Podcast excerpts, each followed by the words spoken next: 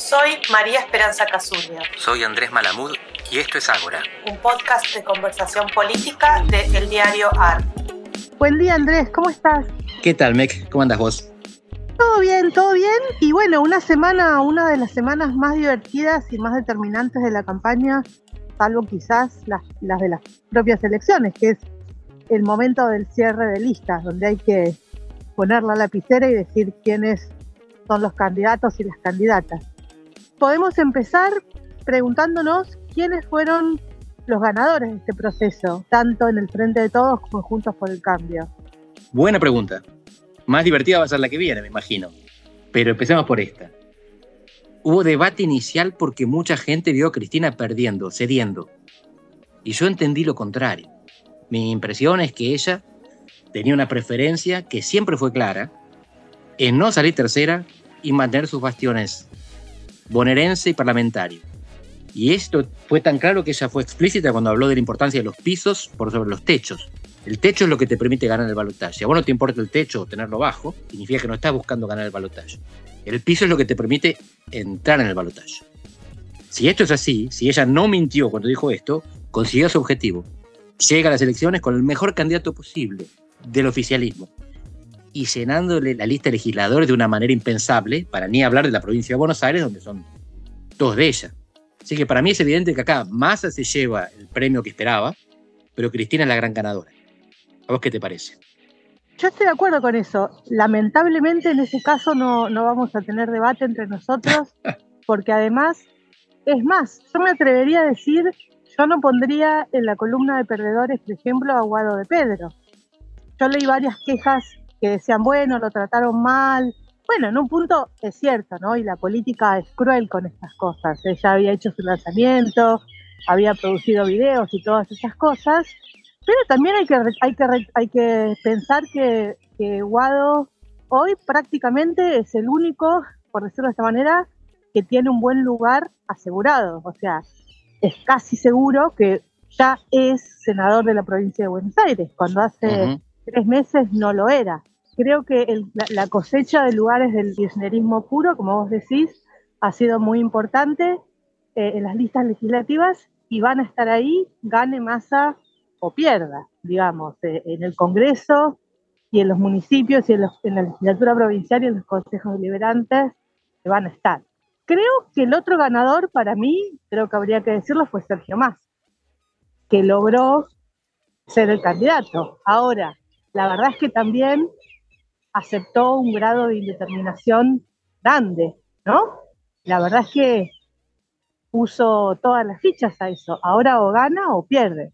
Y si pierden las elecciones presidenciales, no va a poder refugiarse en la Cámara de Senadores, que es lo que la versión que corría, no va a poder refugiarse en la Cámara de Diputados.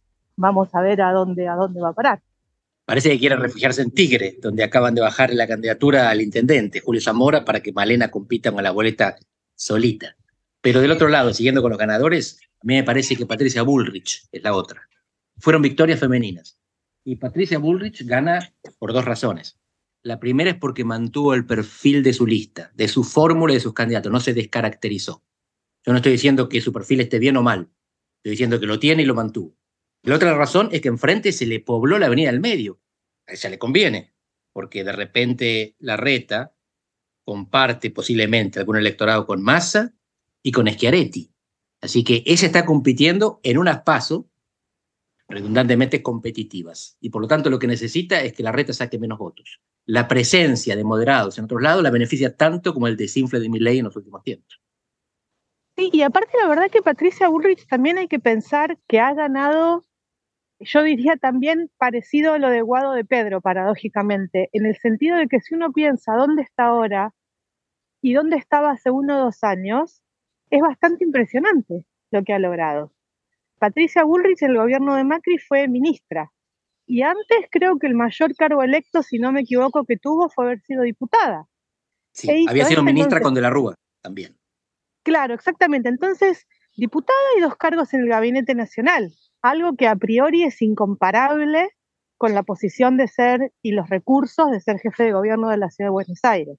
Cierto, y ahora no es nada. Y no es nada, y hace cuatro años que está haciendo campaña sin ser nada. frente a una persona que es jefe de gobierno de la Ciudad de Buenos Aires, con todos los recursos materiales y simbólicos que eso implica, y sin embargo, y la que parece llegar mejor posicionada es ella. Esto nos conduce a preguntarnos por los perdedores. ¿Qué te parece? Bueno. Empiezo por la coalición de la que estábamos hablando. Creo que la reta aparece como perdedor, por las dos razones opuestas a las que Patricia Burrich aparece como ganadora. La primera es que se descaracteriza tu lista. Él pretendía ser un consenso del 70%. Para empezar, fracasa con su tentativa de última hora de sumarlo a Schiaretti, que ahora lo enfrenta. Es decir, que si Schiaretti estaba dentro de ese 70%, se lo está limando, porque ahora compiten por los mismos votos. Y esa descaracterización la tiene adentro, porque la lista de senadores bonaerenses del arretismo está, está integrada por Spert y Houghton. Es decir, tenés por un lado a un ultraliberal que propone cárcel o bala, y repite bala cuando le preguntan si no se equivocó cuando mencionó la palabra, y a la líder de, los evangelistas y de los españoles celeste. Es muy difícil pensar que puede llegar al 70% cuando tenés a gente que está tan corrida para un lado e integran la lista más importante que uno se puede imaginar después de la candidatura a presidente y a gobernador de la provincia de Buenos Aires. Y del otro lado, esto lo pongo a disposición para el debate, el perdedor sería Alberto. No solamente porque se le bajó el objetivo, que era tener unas pasos, en realidad hay pasos porque está Grabois, pero no era la paso que él se imaginaba, sino porque los dos candidatos que consiguió intercalar en la lista fueron vapuleados por Cristina en público, fueron maltratados. Es muy difícil imaginarse cómo se van a integrar en el bloque Cafiero y Tolosa Paz, después del maltrato que sufrieron por parte de la que les pone el 70% de los diputados. Así que se vienen tiempos interesantes para los seguidores de Alberto estoy de acuerdo con lo que vos decís y mencionaría a otros perdedores. Una cosa que me pareció interesante o que me pareció llamativa, por ejemplo, es la ausencia de dirigentes del movimiento Evita en las listas de provincia de Buenos Aires. Aunque es cierto que van a participar en varias primarias por intendencias, tal vez la más importante de ellas en La Matanza, ¿no?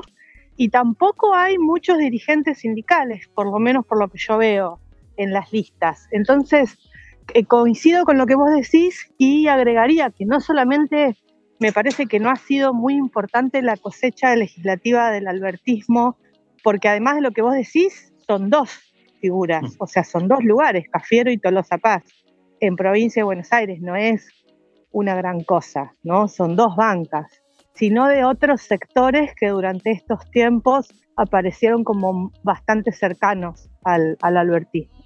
Y yo agregaría un último perdedor relativo, porque no competía por nadie, pero creo que otro fenómeno que estamos viendo es que Javier Milei no está llegando a las pasos en el lugar que las encuestas prometían hace tres o cuatro meses. Coincido. Milei es un perdedor porque se le están desgajando permanentemente los candidatos por declaraciones desafortunadas o por denuncias de acoso a veces y de pedido de plata a otros. Pero si Milei es el perdedor, ¿quién es el ganador? Es la casta. Vos recién decías, no hay muchos sindicatos, muchos, muchos sindicalistas en las listas. No, son todos políticos. Tampoco hay muchas celebridades. Los políticos hicieron listas con políticos como nunca antes, sin celebridades, sin sindicalistas, sin representantes empresarios o corporativos lugares de alto protagonismo. Fíjate que en el momento de mayor desprestigio de los políticos, ellos siguen mandando. Vos sabés que ese es un punto súper interesante que yo he estado pensando y conversando con varios colegas en estos días, que es que leemos un montón de opiniones o reflexiones sobre el hecho de que bajó la participación en, algunas de las últimas elecciones provinciales, aumentó el voto en blanco, aumentó el voto en nulo. De hecho, nuestro colega Facundo Cruz sacó ayer o anteayer un newsletter de Cenitar dedicado a analizar extensivamente este fenómeno, o sea, si hay o no hay baja en la participación, desencanto y crisis de la representación, ¿no? Ahora, el sistema piensa que está sólido, no sé si... Sí, la, casta se, eh, la, casta se, la banca. Qué lindo tema para discutir en la sala. Exactamente, la, casta se la banca. El sistema se mira a sí mismo y dice, no, no, no, nosotros estamos más sólidos de lo que parece, ¿no? Gran tema. Buenísimo. Bueno, nos vemos en SAP en, en dos semanas entonces. Un beso grande y hasta entonces. Un beso.